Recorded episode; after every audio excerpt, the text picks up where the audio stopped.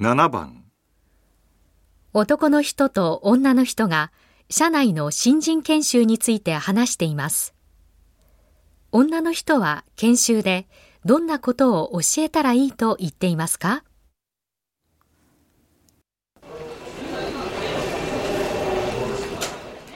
ちょっとこれ、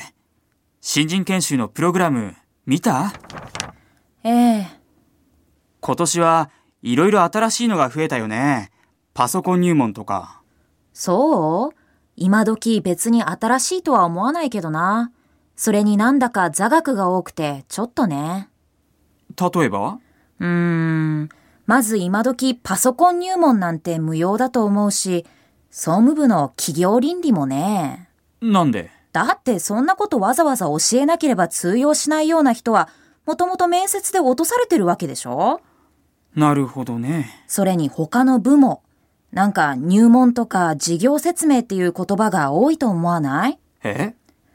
まあそういう時間も導入として必要かもしれないけどね。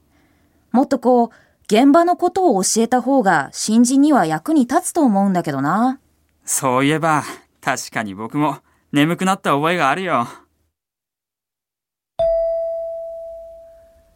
女の人は研修でどんなことを教えたらいいと言っていますか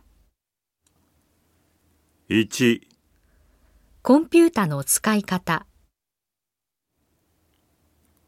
2会社員の心構え